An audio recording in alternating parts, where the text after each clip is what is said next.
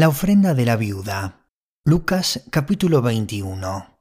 Jesús se detuvo a observar y vio a los ricos que echaban sus ofrendas en las alcancías del templo. También vio a una viuda pobre que echaba dos moneditas de cobre. Les aseguro, dijo, que esta viuda pobre ha echado más que todos los demás. Todos ellos dieron sus ofrendas de lo que les sobraba, pero ella, de su pobreza, echó todo lo que tenía para su sustento. Señales del fin del mundo.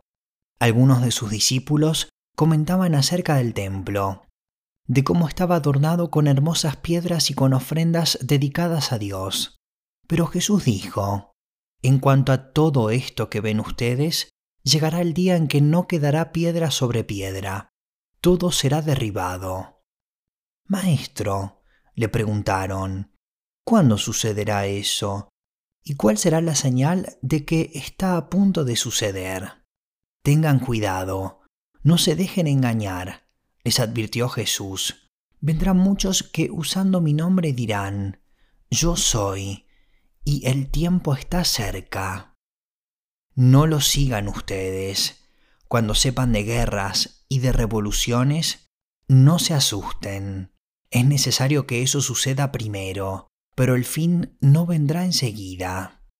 Se levantará nación contra nación y reino contra reino. Habrá grandes terremotos, hambre y epidemias por todas partes, cosas espantosas y grandes señales del cielo.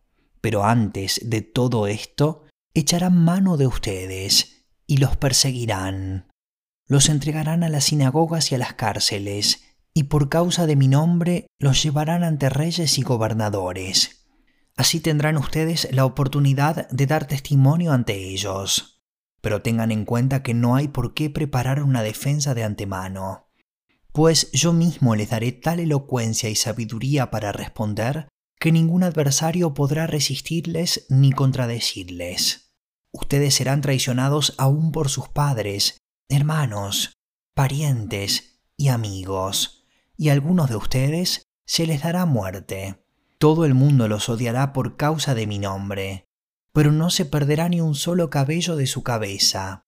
Si se mantienen firmes, se salvarán. Ahora bien, cuando vean a Jerusalén rodeada de ejércitos, sepan que su desolación ya está cerca. Entonces los que estén en Judea huyan a las montañas, los que estén en la ciudad salgan de ella, y los que estén en el campo no entren en la ciudad. Ese será el tiempo del juicio cuando se cumplirá todo lo que está escrito. Ay de las que estén embarazadas o amamantando en aquellos días, porque habrá gran aflicción en la tierra y castigo contra este pueblo. Caerán a filo de espada y se les llevará cautivos a todas las naciones. Los gentiles pisotearán a Jerusalén hasta que se cumplan los tiempos señalados para ellos. Habrá señales en el sol, la luna y las estrellas. En la tierra, las naciones estarán angustiadas y perplejas por el bramido y la agitación del mar. Se desmayarán de terror los hombres, temerosos por lo que va a sucederle al mundo, porque los cuerpos celestes serán sacudidos entonces verán al Hijo del Hombre venir en una nube con poder y gran gloria. Cuando comiencen a suceder estas cosas, cobren ánimo y levanten la cabeza, porque se acerca su redención. Jesús también les propuso esta comparación. Fíjense en la higuera y en los demás árboles. Cuando brotan las hojas, ustedes pueden ver por sí mismos y saber que el verano está cerca. Igualmente, cuando vean que suceden estas cosas, sepan que el reino de Dios está cerca. Les aseguro que no pasará esta generación hasta que todas estas cosas sucedan. El cielo y la tierra pasarán, pero mis palabras jamás pasarán.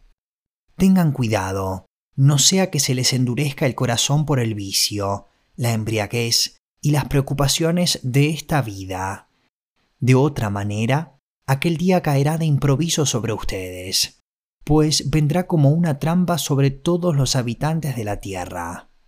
Estén siempre vigilantes y oren para que puedan escapar de todo lo que está por suceder y presentarse delante del Hijo del Hombre. De día Jesús enseñaba en el templo, pero salía a pasar la noche en el monte llamado de los olivos, y toda la gente madrugaba para ir al templo a oírlo.